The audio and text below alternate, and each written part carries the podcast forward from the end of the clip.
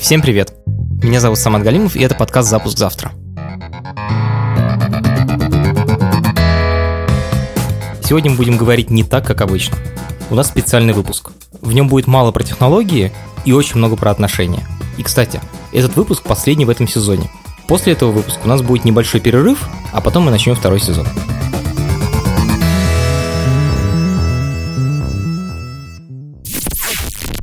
Дело в том, что я начинаю свой бизнес. Мы с моим компаньоном Федей Борчевым, тоже техническим директором, начали оказывать услуги по созданию крутой продуктовой разработки в разных компаниях, которую мы назвали Федя и Самат. Меня зовут Федя Борщев. Я техдир очень давно, это точно больше 10 лет, наверное, лет 12 или 13, я даже сбился со счета. Но вот в какой-то момент я осознал, что да, пора идти дальше, я хочу больше самостоятельности и хочу это тиражировать. Я устал работать над одной командой, я хочу работать над пятью, а лучше десятью. В какой-то момент я понял, что больше я техническим директором быть не хочу. Я устал. Устал не от работы даже, а от того, что я когда прихожу куда-то, я что-то настраиваю, а после этого переходишь в режим поддержки и развития, такого постепенного. То есть сначала ты вот вложился сильно, а дальше поддерживаешь, развиваешь. Уже больше думаешь про бизнес и меньше про технологии. Сложность в том, что мы с Федей уверены в себе технические директора – но мы не умеем делать бизнес и боимся, что что-то пойдет не так. Чтобы поговорить о наших страхах, мы позвали юриста, который занимается партнерскими соглашениями.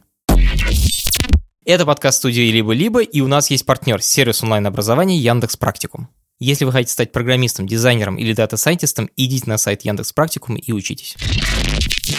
Меня зовут Дима Гриц, я адвокат и управляющий партнер адвокатского бюро Гриц Партнеры. Я конкретно занимаюсь и специализируюсь на партнерских соглашениях. Это такие ну, на самом деле, квази-юридические конструкции, когда прежде всего э, люди договариваются друг с другом, и я создаю такую процедуру глубокого обсуждения друг с другом важных моментов совладения и соуправления. Мне кажется, у нас у обоих было большое желание перестать быть наемными техдирами и перестать сидеть на одном месте. И у меня тогда было так, что я решил, что все, я ухожу. И один из первых людей, кому я об этом сказал, я не помню почему, но это был Самат. Вот, и мы с Саматом встретились и начали думать о том, что мы, в принципе, могли бы сделать вместе. Угу.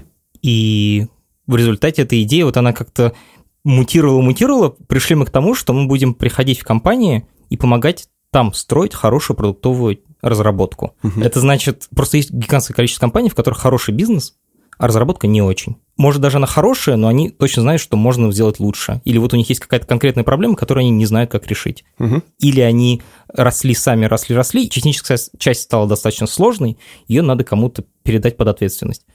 И вот мы в этот момент приходим и настраиваем людям классно. То есть это такая IT-дирекция на аутсорсе? Можно сказать и так. И причем идея в том, что мы приходим в компанию, настраиваем там все, а потом уходим. Оставляя и это работает себя. без вас. И это работает без нас. Это угу. основная ценность, потому что это должно работать, когда мы уйдем. Угу. То есть не надо нам пожизненную ренту платить. Понятно. Прекрасная идея. У нас есть там первых 16, там 20 лидов и первые там 3-4 клиента. С тремя мы уже плотно работаем, с к одному, например, последние три недели ездим в Питер. Но это все делается это просто произошло. Мы как бы не особо это как-то четко планировали, нет никакого ООО, нет, договоры делаются каждый раз, типа я говорю просто клиентам, сделайте какой-нибудь договор, мы там подпишем. И вот хочется это все привести в порядок. Угу. Ну, еще нужно отметить, что и для меня, и для Самата это такой первый опыт самостоятельного бизнеса какого-то. До этого мы оба работали исключительно по найму, поэтому сейчас не очень хорошо ориентируемся. Угу. Сейчас у меня, во всяком случае, чувство, что у нас все идеально. Типа, у меня от этого немножечко эйфории и в то же время страх. Что-то слишком слишком классно. Я вот думаю, может, это как медовый месяц, все, все хорошо вначале, а потом как бы, помоги нам, пожалуйста, прояснить, какие моменты мы могли упустить. Вот. Со стороны ваш союз можно попробовать проверить на прочность или как-то диагностировать. И одно из упражнений, которое мы сейчас делаем, нам нужны э, по листочку бумаги и по ручке. Оно называется 50+, оно такое, про похвалу своего партнера. Сейчас вы поймете, о чем идет речь. Вам нужно будет написать в течение там буквально одной минутки те доводы и аргументы ваши именно, почему ваш партнер должен иметь распределение доли 50+. Почему у него должна быть большая половина владения этой компанией. Это сейчас ни, ни к чему не приведет, мы сейчас не назначим никакие доли, это вы сами Очень все интересно. решите.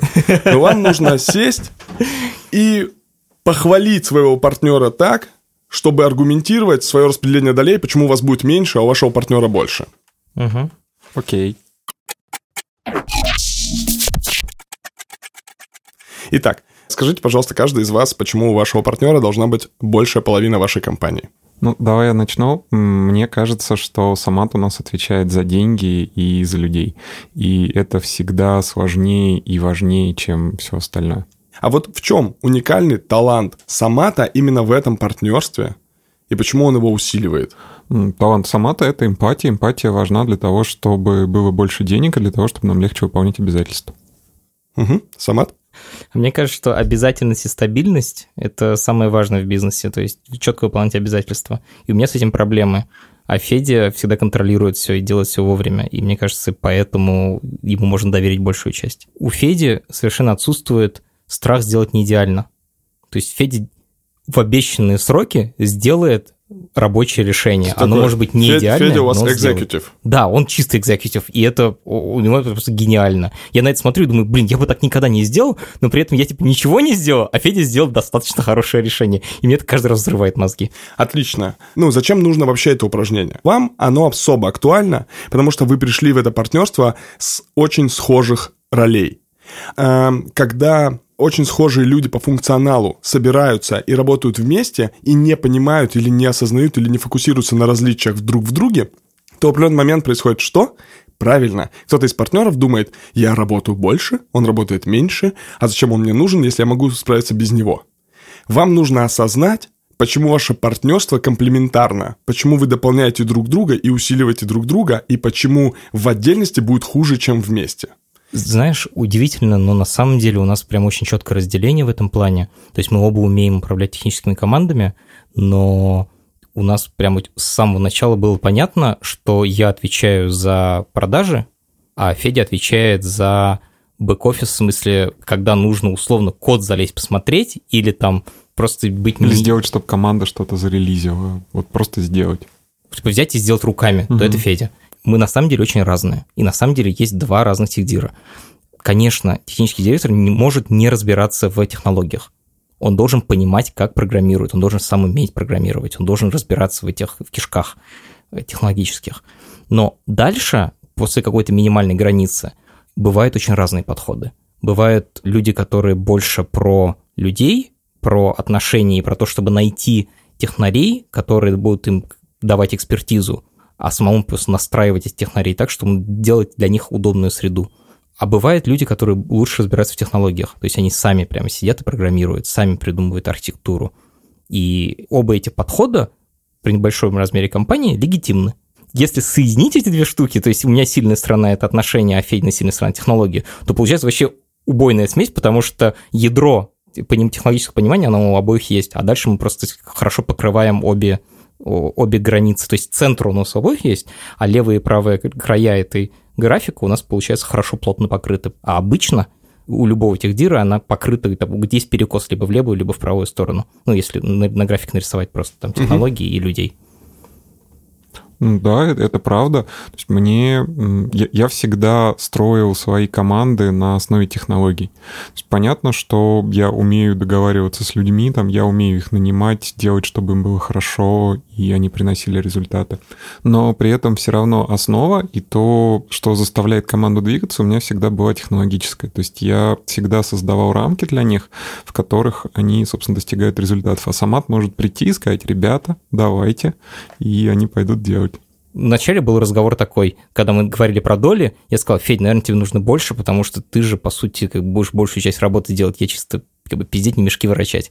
И на это Федя ответил, ну, вообще-то нет, ну, типа, надо поровну. И после того, как я провел несколько успешных переговоров, я понял, ага, оказывается, я тоже что-то умею делать такое, что вот у меня хорошо получается. И это такой важный для меня момент даже вне бизнеса. Это очень здорово, что ваше разделение 50 на 50 вы пытались поставить под сомнение сами. Чаще всего разделение 50 на 50 или 33, 33, 33 – это побег от ответственности, побег от неприятного разговора. Мол, давай все поровну, а там побежали. То, что ты, вот как ты сказал, поставил под сомнение сказал, слушай, мне кажется, у тебя все же может быть больше, а тебе твой партнер говорит, да нет, не надо, ну, то есть я подумал об этом, нет, хочу вернуть вот эту равную долю, это важный разговор, который большинство партнерств не поднимает, потому что, ну, как будто бы это неприятно. На самом деле, конечно же, это важно. Еще бы сейчас хотел сделать с вами небольшое тоже упражнение, называется «Роли и ожидания». Сейчас в течение минутки ты, сама напишешь свою роль, а Федя напишет ожидания от твоей роли. Очень страшно. Минута пошла. Супер. Федя, пока угу. ты свои пункты не читаешь, с ними будем чуть позже работать. Сама читай свои пункты. Мне кажется, что они делятся на две большие категории. Угу. Первая это клиенты. Угу. И угу. тут э, практически полностью моя ответственность. Я отвечаю за маркетинг, то есть за то, чтобы рассказывать миру о том, какие мы классные. Так. Я отвечаю за очарование клиента для того, чтобы поговорить с ним так, чтобы он точно понял, что мы, значит, такие классные, мы его спасем, чтобы он захотел нам заплатить. Так. И дальше вести клиента. То есть каждый раз чувствовать, когда клиенту что-то не нравится, потому что очень часто люди не говорят о проблемах. У меня было так несколько раз. Все как бы хорошо, хорошо, хорошо, а потом говорят, блин, мы могли бы гораздо лучше ну, сделать. Ну, такой аккаунтинг приятный и вовлеченный. Ну, это как раз на уровне экзекутива, то есть как э, с руководителем бизнеса да. говорить, типа, решаем ли мы задачу, да. для которой ты да. нас нанял. Да, то есть это какой-то мэтчинг ожиданий на самом Хорошо, деле. И класс. это про радикальную честность, про то, чтобы говорить, вот мы придем вот за этим, да. мы вам дадим вот это, и дальше убеждаться, что да, мы это на самом деле даем. Угу. А, и вторая часть, когда мы уже внутри компании, то это разобраться в хитросплетениях отношений в команде, потому что практически во всех командах продуктовых есть неразрешенные конфликты. И вот за эту часть психологическую отвечаю я. То есть ты такой внутренний медиатор, посредник в примирении сторон. А, не только примирение, я могу просто сказать, ну, сделать анализ и сказать, вот этого нахер надо уволить. А, это тоже решение, потому что мы еще тут, и судья, окей. Ну, мы, мы тут не только про то, чтобы все были довольны, значит, и хэппи, а про то, чтобы бизнес заработал. И эффективно. Да. Угу. Супер. Хорошо. Э, Федя, есть ли у тебя вопросы к перечисленному? Слушай, нет, это то, что я и ожидал, да. Еще один пункт я забыл про тексты. Я хочу быть главредом у нас, ну, то есть мне кажется, что у меня получаются более ёбкие тексты, угу. и даже когда я не уверен, как его правильно написать, я знаю, кого просить. Это, кстати, может быть вполне спорным моментом, потому что часто нам тексты иногда бывают, ну, нам часто бывают нужны тексты к сроку. А Самат, он, он конечно, он, да, он, он пишет ёб, ёбкие штуки. Но все, что к сроку, все, все не ёбка, да, там? Да, иногда можно чуть-чуть похуже сделать, и это, это может быть противоречием. Мы сейчас скорее говорим о текстах, которые мы пишем в виде, наверное, офферов нашим клиентам, то, как мы предлагаем свои услуги и что именно мы предлагаем. И меня сейчас мое мировоззрение немножечко меняется от общения с Саматом. То есть если до того, как мы начали, я видел изготовление вот этих офферов как конвейерную работу с какой-то минимальной, но все же шаблонизацией, которая просто должна случаться. Сейчас я смотрю на то, что пишет Самат, и они крутые, они личные, они понятные, в них нет вопросов, они супер полезные, но они медленные. Вот. И мое напряжение здесь по поводу того, что я пока... Ну, мне очень нравится то, как мы это делаем, но пока я не убедился в том, что это лучший способ продавать. Но давайте обсудим. Вот есть пункт, например, там тексты, да, написание текстов вовне, который ты бы хотел писать, и ты видишь в этом свою роль. Да. Так? Хорошо. Есть э, у Феди теншн относительно этого, ну, то есть некоторое напряжение, и он говорит, подожди, давай под вопрос. А ты, Федя, считал, вот ты сказал, у меня все совпало с Саматом, угу. а потом Самат докинул пункт, а у тебя его не было. Угу. В твоем мировоззрении кто занимается этой задачей? Под чьим контролем из партнеров это было? Слушай, наверное, все-таки был у Самата. У Самата. Угу. Хорошо. Эм... То есть, получается, ты просто был недоволен тем, как, э, как это было сделано, как это сейчас делается? Я ставил это под сомнение. Я не был недоволен. Если бы я был недоволен, я пришел и сказал. Но сейчас я смотрю, мне это нравится. Я угу. просто хочу увидеть результат. В срок. Клиент ты имеешь в виду? Клиент, деньги. Теперь Федя пишет роль свою, а Самат пишет ожидания от роли Феди. Время пошло. Федь, давай свою роль. Моя роль это, наверное, экзекутив действительно. Я делаю так, чтобы в нашем партнерстве вещи случались. Если мы о ком-то, ну, о чем-то с кем-то договорились, я хочу, чтобы это случалось. Если мы приходим в команду, которая начинает там что-то делать, я делаю так, чтобы это случалось. То есть, чтобы они давали обещания и они их выполняли. Делаю это, понятно, там общаюсь с людьми и ставлю для них какие-то рамки, в которых они не могут этого не делать. Это первое. Вторая моя роль — это технологии. Ну, то есть я вообще инженер, у меня есть хорошее понимание того, как работают вещи, как работают программисты, и как делать так, чтобы им было хорошо работать, и чтобы это все было быстро и закрывало потребности бизнеса. Угу. Хорошо. А, Самат... Я со всем этим согласен. Угу. Вот, и мне это все нравится. Даже, ну, я некоторые вещи не, не упомянул, но когда ты их говоришь, я говорю, да, точно, это, это Федина. Потому что у меня, я очень часто, и в, и в технологических штуках, и в менеджменте я очень часто думаю, блин, можно, конечно, и так, можно и так. И это тоже сработает, это тоже сработает. И мне иногда не хватает просто уверенности довести до конца, просто додавить до того результата, который я хочу получить. У Феди вот эта уверенность и типа, да, так и надо делать. Она очень, она гораздо больше, и вот то есть в нашем альянсе я, типа, такой сомневающийся чувак, а Федя такой, типа, типа пошли делать. И вот эта роль Феди, она именно в том, чтобы сказать, нет, мы типа знаем, так и должно быть. Угу. И вот, вот она. То есть он забивает этот гвоздь? Да. Угу. Федь, как тебе с этой ролью? Ну, вот с этим ожиданием, который говорит Самат. Да, это прям так. Супер. Вот именно таким образом, то есть ты проговариваешь, и дальше Федя смотрит на эти слова, и, может быть, он говорит, слушай, я все-таки не хотел бы этим заниматься, или вот... Окей, мне... тогда на самом деле гораздо больше. Меня, а, например, мне очень нужно, чтобы когда... Это вот самое тяжелое, э, когда я в чем-то стопорюсь, мне сложно просто попросить о помощи. Я хочу, чтобы Федя в этот момент это видел, и мне говорил, Самат, типа, come on, давайте помогу. То есть вот это Такая предложение проактивная помощь. Да, и вот я понимаю, что это звучит дико по-детски, но нет. этого мне не хватает. И Слушай, если это звучит, это уже не звучит не по-детски. вот, а, ну, сила я это понял как бы сильно позже, в смысле, несколько клиентов уже проебаны, как бы, поэтому... Окей, как тебе с этой ролью, Федь? Слушай, да, ну, эта роль пока мне немного непривычна, потому что это история про взаимодействие и личные границы, ну, потому что Самат, наверное, хочет, чтобы я его пинал. Вот это большая разница между тем, чтобы пинал, и между тем, чтобы сказать, типа, а нужна ли здесь помощь? Мгм. И я просто до этого даже не... Ну, у меня было чувство, что не- нет, мне в этом никто помочь не может. А потом мы несколько раз поговорили о клиенте, и мне в этот момент стало понятно, собственно, что, блядь, мы ему предлагаем, и я смог написать этот текст. Просто очень часто, вот моя предъява к тебе, это в том, что ты пишешь текст, он вроде как бы, это офер, да, формально в нем все пункты есть, типа мы за деньги сделаем вот это и вот это. Но он как бы, он не попадает в клиента, в боль их не наступает. А я не могу эту боль один сформулировать. А вдвоем у нас это очень хорошо получается, и вот тогда уже можно легко написать текст. Вот это обсуждение боли клиента – это одна из главных наших с Федей задач. Я записал один недавний телефонный разговор, чтобы было понятно, чем мы вообще занимаемся. Только название компании мы вырежем. У них конфликт техдира с э, продуктом, Мгм. потому что техдир не доставляет и не об этом не говорит. Его пытаются вызвать на разговор, и он ходит в несознанку.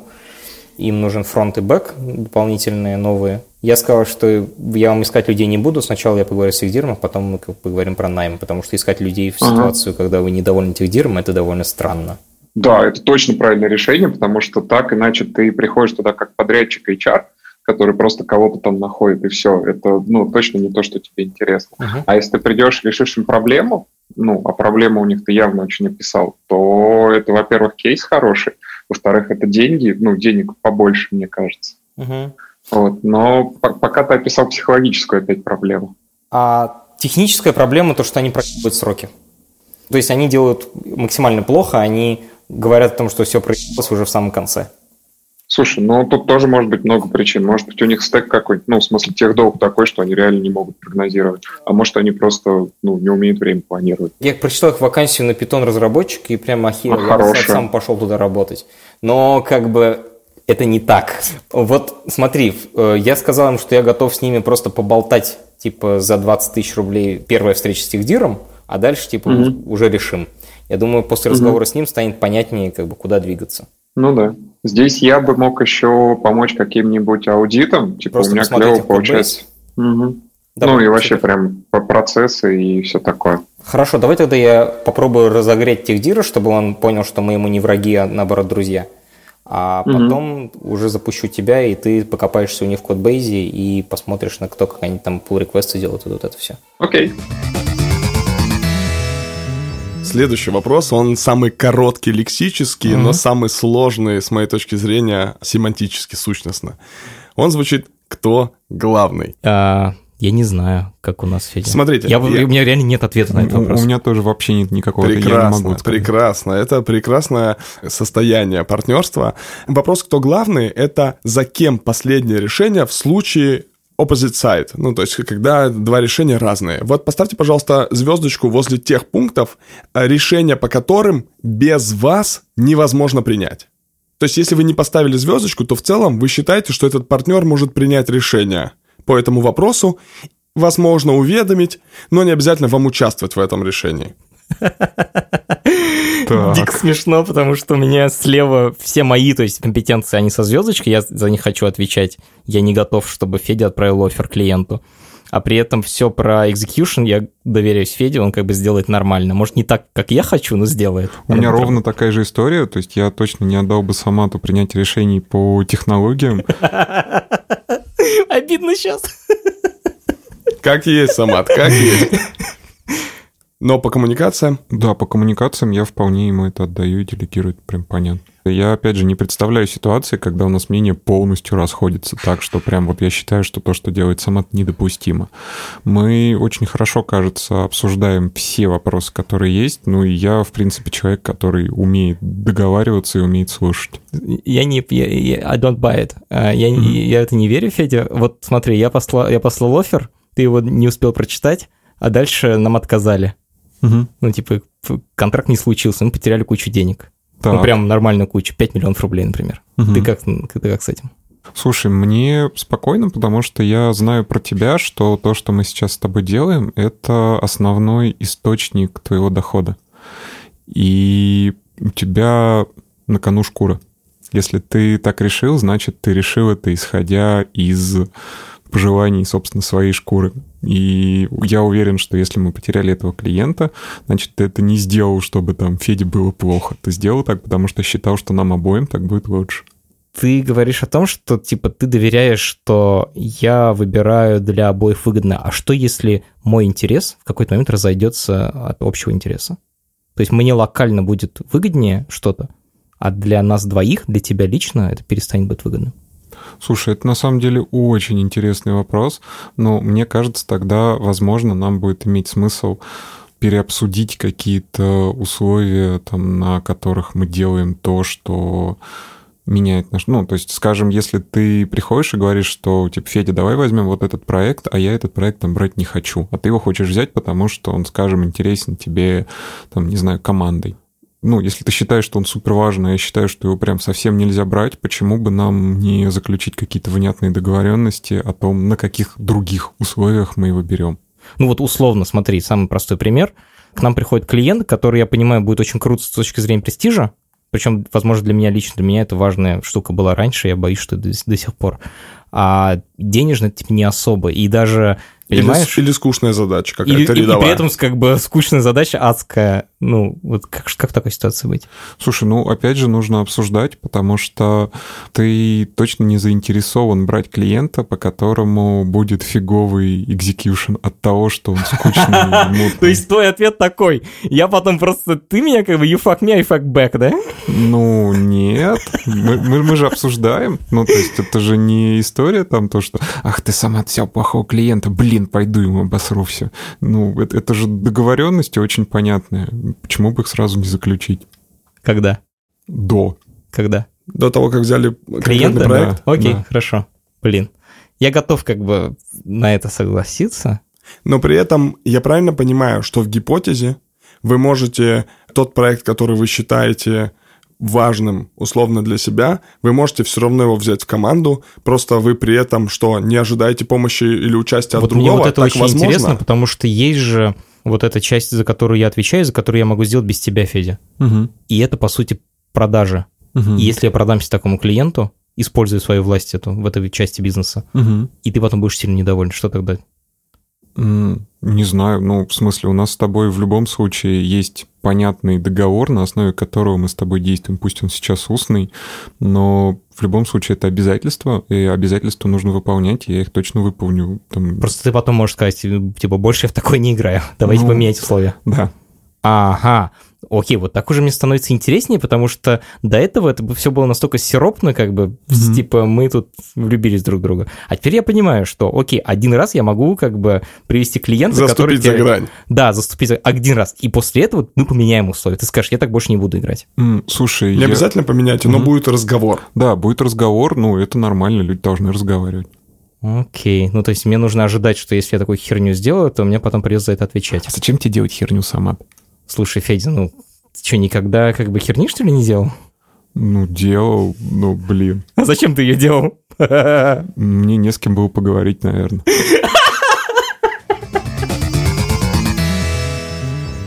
Про личные границы. Скажите, пожалуйста, что может произойти или что каждый из вас может сделать или не сделать, что ваше партнерство, с вашей точки зрения, больше не сможет существовать? Самат отвечает. Я по самым растерянным глазам просто Я прошелся. просто не представляю, что должен Федя такого выкинуть, чтобы как бы я охренел и сказал, ну все, мы больше этого делать не будем. Ну, наверное, раскрыть какую-то мою тайну, которую я даже еще не знаю, какую я Феде рассказал, про которую я вообще про все пишу в Фейсбуке, поэтому, блин, что ж ты сделаешь-то? Не знаю. Я, я не знаю, меня нет ответа. Это очень интересный вопрос, у меня нет ответа. Слушай, ну у меня, наверное, есть. Это какое-то неадекватное, молчаливое поведение. Ну, то есть мы сейчас говорили о том, что в каких-то спорных ситуациях мы просто садимся и эту спорную ситуацию обсуждаем. Если там, я вдруг почувствую, что Самат перестал говорить и перестал говорить там достаточно долго, то я, наверное, ну, не знаю, мне будет тяжело, я попробую, подумаю, какие-нибудь решения начну принимать.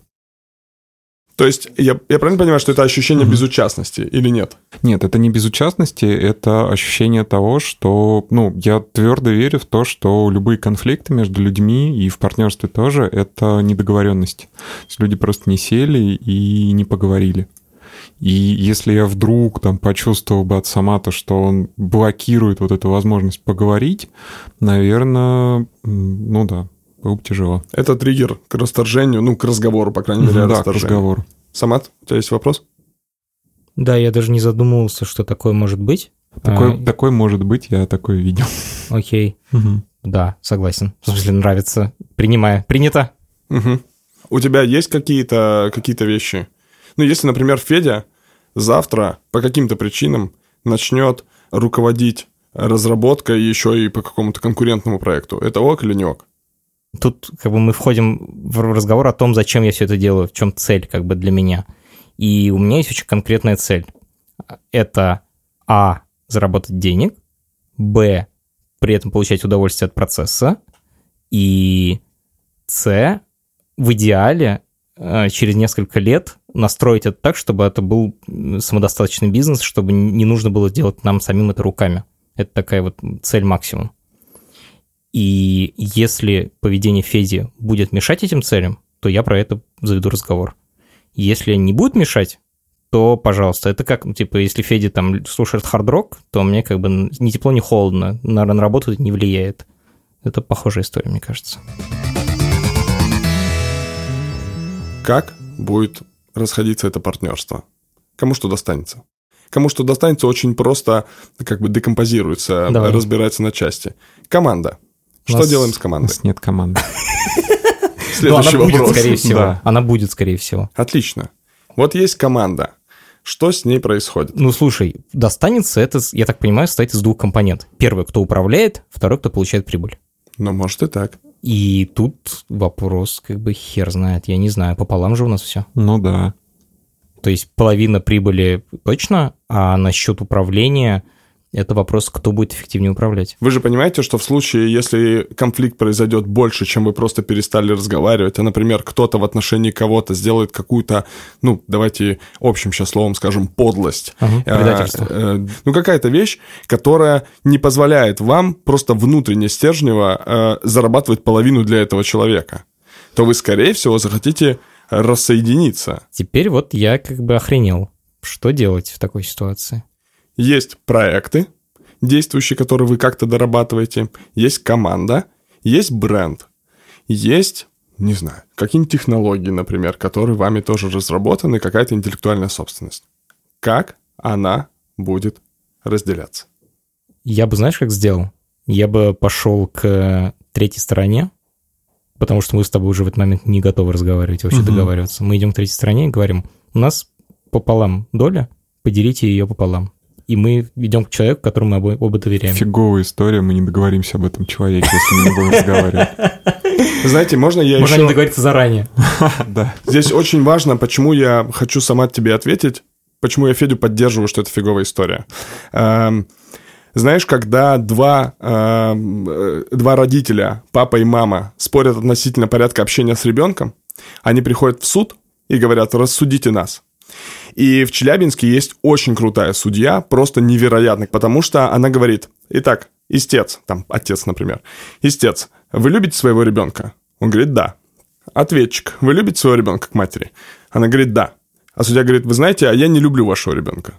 Так почему я, которая не любит вашего ребенка, должна определять, как и с кем он будет общаться и в каком порядке ему жить, когда есть два любящих человека, с ваших слов, которым и определять это. Поэтому это очень классный уход от ответственности. Давайте третий распределит. Но в целом так понимать ваш внутренний бизнес и ваше внутреннее устройство не сможет никто, кроме вас самих. Поэтому придется договариваться двоим.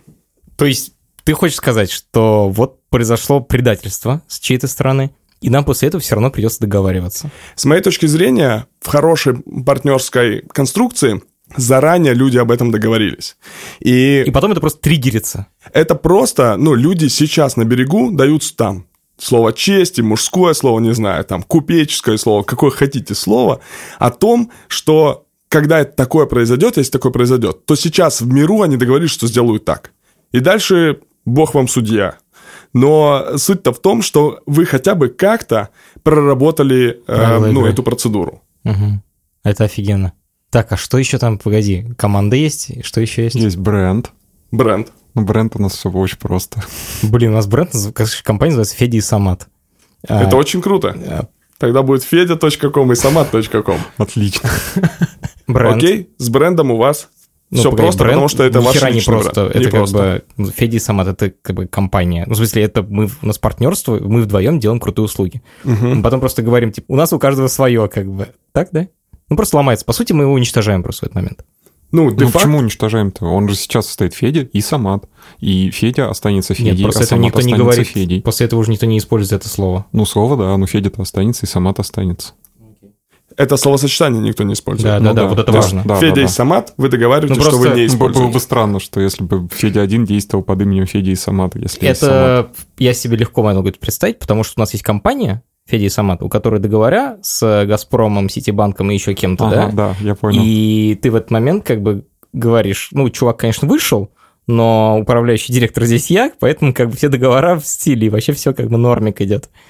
И вот эта ситуация неприятная. Важно это проговорить, что мы не используем это имя, если один из нас выходит с проекта. Мгм. Потому что это кажется очевидным, когда мы тут вдвоем сидим, у нас там 20 клиентов, да? Но когда у нас будут нормальные, большие клиенты, это будет компания, а мы ждем, что это так будет, мы в это целимся, мы над этим работаем, тогда это уже совсем другая история.